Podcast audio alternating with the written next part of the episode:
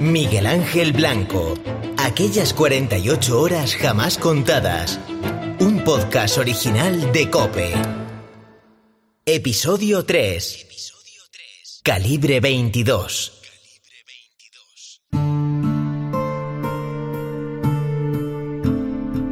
Cuando te quedas solo en el despacho, Jaime Mayor Oreja, exministro del Interior. pues te das cuenta que, que se avecina eh, una tragedia, ¿no? Bueno, en aquel momento mis hijos sí que están en casa. eh, un niño que tiene 14 años, una niña que tiene 10, otra que tiene 6 y otro que tiene 3 años. Es evidente que vivieron, vivieron muy intensamente aquellos días con mi mujer, pero mm, no me indicaron evidentemente nada de lo que había que hacer o dejar de hacer, ¿no? No tuve problemas de conciencia, lo que tuve es dolor y momentos de angustia. Pero cuando estaba solo, jamás tuve un problema de conciencia. Eh, Fueron diez días de, desde la liberación de Ortega Lara, donde pude entender yo lo que es eh, la cara y la cruz en la vida, donde a veces estás en el éxito, a veces estás en la felicidad. Diez días después, pues es el reverso de tu vida, de la historia, es el dolor.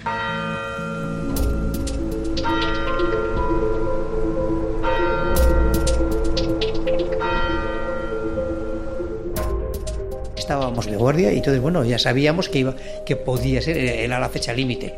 Sabíamos que cuando ETA decía las cosas, las decía, las hacía. Francisco García, jefe de la unidad de cuidados intensivos del Hospital Donostia. Por lo tanto, estábamos preparados. No nos hacía falta que nos dijeran nada. No nos hacía falta porque sabíamos que el límite eran las 4 de la tarde, me parece las 4 o las 5 de la tarde del sábado. Nosotros, por si acaso, estábamos pendientes junto con urgencias de esperar a ver qué, qué pasaba. También es verdad que nosotros, si ETA le eje- ejecutaba, no esperábamos un, no sé cómo decir, un herido. Y recuerdo mi madre, bueno, pues estaba sentada en el sofá Marimar Blanco, hermana de Miguel Ángel Blanco. y justamente a las cuatro, pues una prima mía le dijo, tía, tienes que comer porque llevas mucho tiempo sin comer. Y mi madre en ese momento le dijo, hija, ¿cómo voy a comer si en este momento están matando a mi hijo?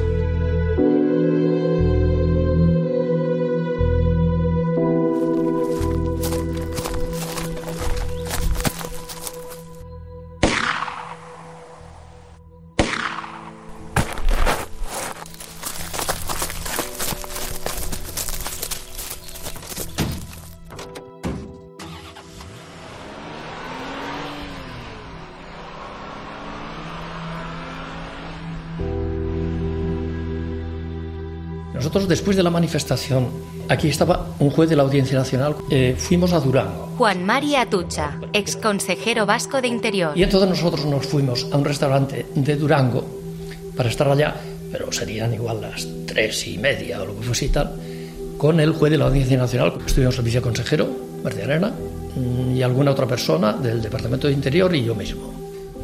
Llamada. Ha aparecido un ciudadano joven con unos disparos en la cabeza. Inmediatamente a, las instalaciones del Parque Móvil.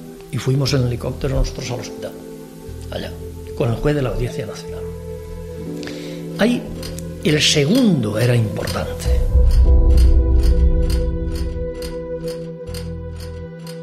Eh, yo ya he llegado a Juriania, he comido, y estamos esperando, claro, en la radio tal, nadie dice nada. José Antonio Ardanza, ex Lendakari. Primero fue una llamada para decirme, eh, Lehendakari, agertu da gorputz bat, pertsona bat eh, agertu da. Ez dakigu ondino.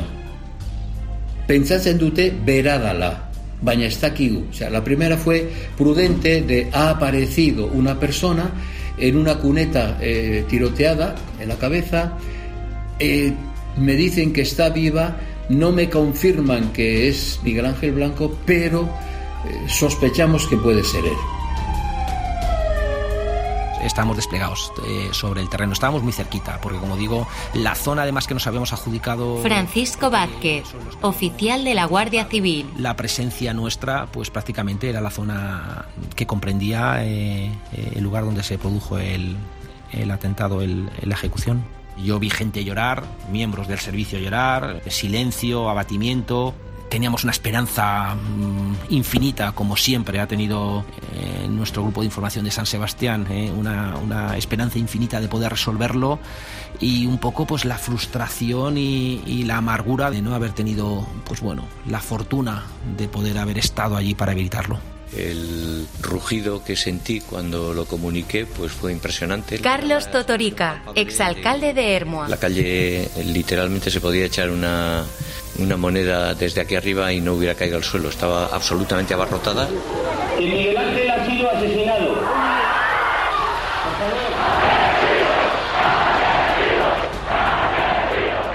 Y yo tuve un rugido como respuesta que me dejó impresionado, porque aquella enorme y brutal energía que teníamos allí eh, se transformara en una manifestación.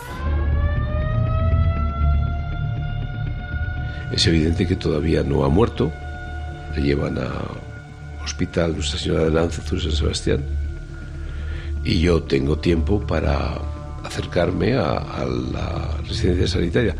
Eh, hubo dos cosas que no olvidaré nunca. Primero, que aquel día era el día de mi cumpleaños y al mismo tiempo la clínica de Nuestra Señora de Lanzazú era la clínica en la que mi padre, que era un médico de San Sebastián, era una de las clínicas en la que trabajaba, era la clínica de la Seguridad Social. Me acerqué, tuve ocasión de verle vivo a Miguel Ángel Blanco, evidentemente estaba lleno de vendas, estaba intubado, pero tampoco nos, habían, nos dieron ninguna esperanza los médicos que estuvieron allí. En aquella época andábamos todavía con los buscas y me llamó la secretaria del juzgado. Luis Miguel Querejeta, forense que realiza la autopsia de Miguel Ángel Blanco. Para decirme que había aparecido una persona en la SARTE, que le estaban trasladando a la residencia y recibí la noticia, fue coger el coche y salir. Bueno, yo creo que si me llega a parar la policía hubiera roto los... Siempre tienes la urgencia por llegar pronto y en aquel momento, vamos, la sensación es que había que responder muy rápido, ¿no? Cogí el coche y yo no sé a qué velocidad puedo conducir, pero... Volvimos a bajar a la calle y y vimos a la gente gritar, llorar. Iñaki Oyarzábal, amigo de Miguel Ángel Blanco. La gente estaba indignada, estaba rota, nos quedamos absolutamente bloqueados. Nadie se quería marchar. La gente estaba gritando, gritaba asesinos.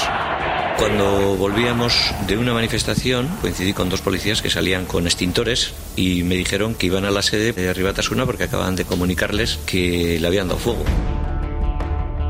Fuimos allí, había una señora que se pidió una ambulancia para que fuera atendida, estaba increpando a los manifestantes que eran los que protestaban por el tema de Miguel Ángel Blanco, por el asesinato. Y Manol Rodríguez, exoficial de la Policía Autonómica Vasca. Y ahí es donde hicimos un cordón pues, para evitar que hubiera ningún problema. Y en un momento determinado a mí un compañero que estaba a la izquierda mía me comentó como responsable del dispositivo, así que me parecía que nos quitáramos los cascos, que nos quitáramos las capuchas, que nos... Yo lo que dije a todo el mundo es que yo no puedo obligar, pero es que fue, fue a una. Es decir, yo dije eso y simplemente cogimos todos y nos quitamos los cascos, nos quitamos las capuchas. Y es más, el material antidisturbios, las escopetas y todo lo demás, se depositó nuevamente en las furgonetas y, y tal cual. Hicimos el mismo cordón y todo, pero así, de cara a la gente, sin más.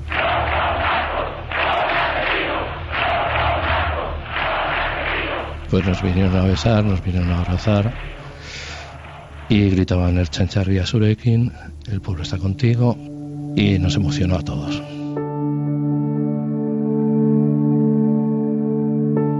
Se produce un primer disparo que afecta a una zona de un grosor muy grande del, del, del cráneo y la bala no penetra. Y recibido ese disparo, eh, o cayó de rodillas y es cuando se produce un segundo disparo. Y ese segundo disparo sí es el que penetra en el cerebro y el que causa la muerte. Lo que no, te, lo que no había eh, en el cuerpo era ningún signo de defensa y por tanto tampoco ningún signo de lucha. Miguel Ángel Blanco no se defendió. Y cuando llegamos a mi, allí a San Sebastián... Carlos Iturgay, presidente del Partido Popular en el País Vasco. Pues todos los peores augurios llegaron. El, el médico nos dice que está pues clínicamente muerto, que le habían pegado dos tiros. Ya llega crítico. Tiene algún atisbo de actividad cerebral. Estaba cerca de la muerte en 99 y estaba cerca de la vida en 1. Cuando hacemos las pruebas neurológicas pertinentes, ya nos damos cuenta de que eso es mortal de necesidad.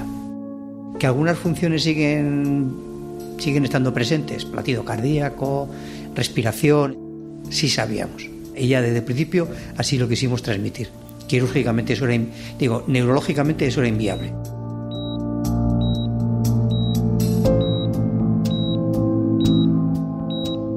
Que me acuerdo que nada más llegar, que la subieron a la dirección, la mujer estaba muy, muy afectada, muy, muy afectada, muy afectada, muy, muy nerviosa, muy afectada. Entonces, bueno, ella lo que quería ver a su hijo y había gente que no le dejaba. Sabemos que la distancia mm, prolonga un poco como la, incertidumbre, la inquietud. Entonces lo que hice fue bajar a la familia, que lo vieran, y luego habilitamos una, una, dependencia que teníamos en ese momento dentro del servicio para que estuvieran allí la familia. Eso tranquilizó bastante en principio a la madre. El estar cerca del hijo, eso le tranquilizaba. Cuando luego ya más avanzada la noche, ya vimos que aquellos pequeños hilos que había ya no estaban tampoco, es cuando decidimos hacer los electroencefalogramas, que es que en ese momento, aunque clínicamente ya sabíamos que estaba fallecido, teníamos que demostrarlo electroencefalográficamente. Entonces, es cuando ya les decimos que el electroencefalograma es plano, o sea, no hay actividad cerebral. A partir de ese momento, es decir, los órganos, lo que aguantase, pues el corazón y demás, como era un chico joven, aguantar unas horas. Es decir, igual ya sabíamos que toda la situación era irreversible. Y eso también se lo transmitimos a la familia, que todo es irreversible.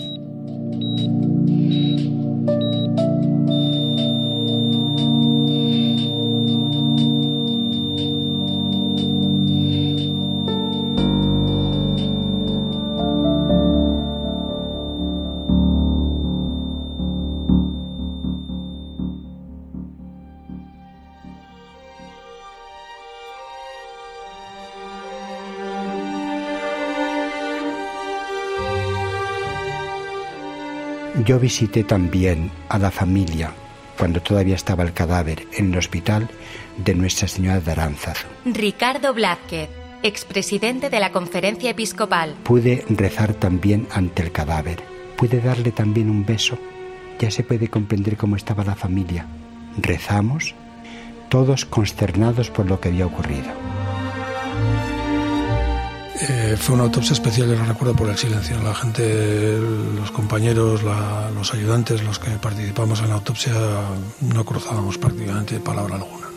Se hizo la autopsia como se debía hacer y yo recuerdo una sensación de silencio. Las autopsias probablemente todas te marcan de alguna manera, por una razón o por otra. Yo presidí el funeral, sí. Ya no pudimos acceder con el coche hasta cerca, porque estaban las calles adyacentes de gente, bueno, pudieron entrar en la iglesia una mínima cantidad de los que se habían congregado para el funeral. Fue muy penoso, muy doloroso, mucho. Había muchas autoridades, de todas las autoridades del Estado, del gobierno autonómico, lógicamente el ayuntamiento. También estaba el entonces príncipe de Asturias, Felipe VI ahora. Como joven pues al funeral de un joven. En el bárbaro asesinato de Miguel Ángel, el terrorismo ha mostrado su rostro frío y despiadado, de crueldad y de horror.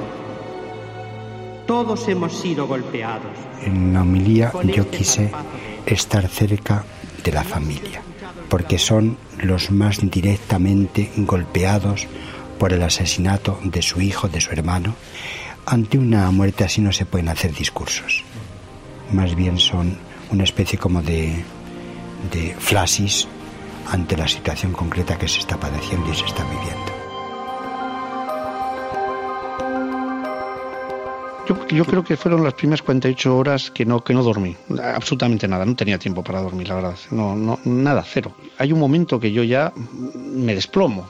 Pero ya cuando llegamos al entierro de Hermoa y, que estaba su majestad en aquellos momentos, eh, era príncipe de España y hoy es su majestad el rey Felipe VI, y me da un abrazo, yo ya me desmorono y lloro. ¿Por qué? Pero yo por, la tensión, no podía más. Cuando fuimos andando desde la plaza del pueblo con el féretro hasta el cementerio, eh, subiendo, subiendo una, una cuesta por la carretera, y allí fuimos el rey en la mitad, eh, a un lado el presidente Aznar, al otro lado yo, hablando muy poco, por supuesto, porque no había mucho que hablar. El dolor de la familia Blanco Garrido y su angustia durante estos días es el dolor de nuestra familia y es el dolor que ha sentido unánimemente todos los españoles que amamos y respetamos la vida y la libertad.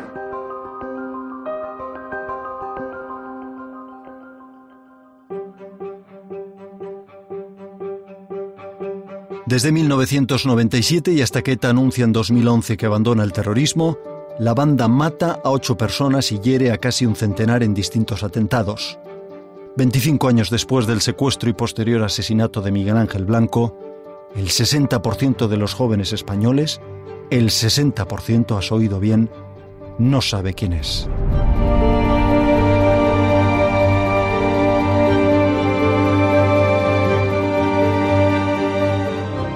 Miguel Ángel Blanco, aquellas 48 horas jamás contadas. Un podcast original de Cope. Dirección, guion y producción, Antonio Rantia. Diseño sonoro, Juan Antonio Machado. Documentación, Mari Carmen Bernal.